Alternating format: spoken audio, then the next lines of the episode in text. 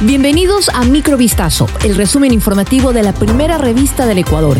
Soy Gabriela Pinasco y estas son las noticias que marcaron la jornada del día. A pocos días de celebrarse las elecciones anticipadas, aún no está en firme la candidatura presidencial de Cristian Zurita, el reemplazo de Fernando Villavicencio, asesinado el pasado miércoles por presuntos sicarios.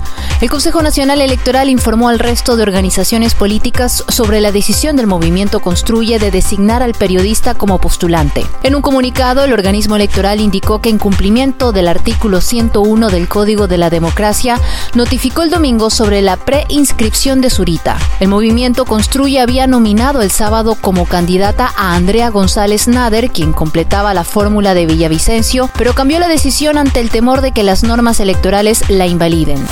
El Supremo Tribunal Federal de Brasil anuló las pruebas usadas contra el ex vicepresidente Jorge Glass en el caso Odebrecht.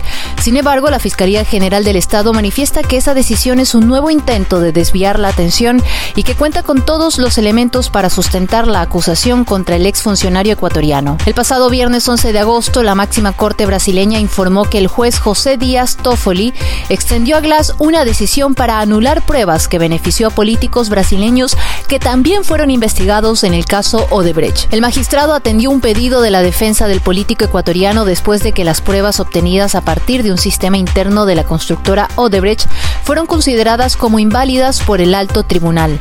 Sin embargo, la Fiscalía recordó que la condena fue emitida por un tribunal de la Corte Nacional de Justicia y ratificada en apelación y casación con base en la abundante prueba presentada por esta institución. El director parroquial del partido Revolución Ciudadana en San Mateo, Pedro Briones, fue asesinado este lunes, según anunciaron integrantes de su movimiento político a través de ex. De acuerdo a información preliminar, la muerte se produjo por un impacto de bala y habría ocurrido durante la tarde en San Mateo, en la provincia de Esmeraldas. El hecho violento se produjo cinco días después del asesinato del aspirante al puesto de mandatario Fernando Villavicencio, quien fue asesinado a disparos tras salir de un mitin político celebrado en Quito. Unidades especiales de la policía llevan a cabo una investigación para determinar Briones había sido amenazado previamente y hallar a los implicados en el hecho.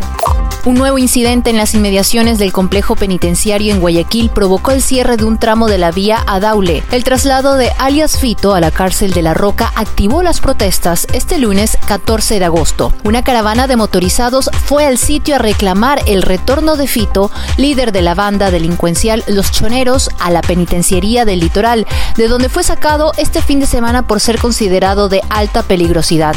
Asimismo, en señal de protesta, un grupo de personas privadas de la libertad se subió a los techos de la cárcel para hacer el mismo pedido. Con respecto a las alertas de protestas en los exteriores del complejo penitenciario Guayas, el SNAI informó que las autoridades competentes han movilizado personal a fin de dispersar a las personas y evitar disturbios en los exteriores.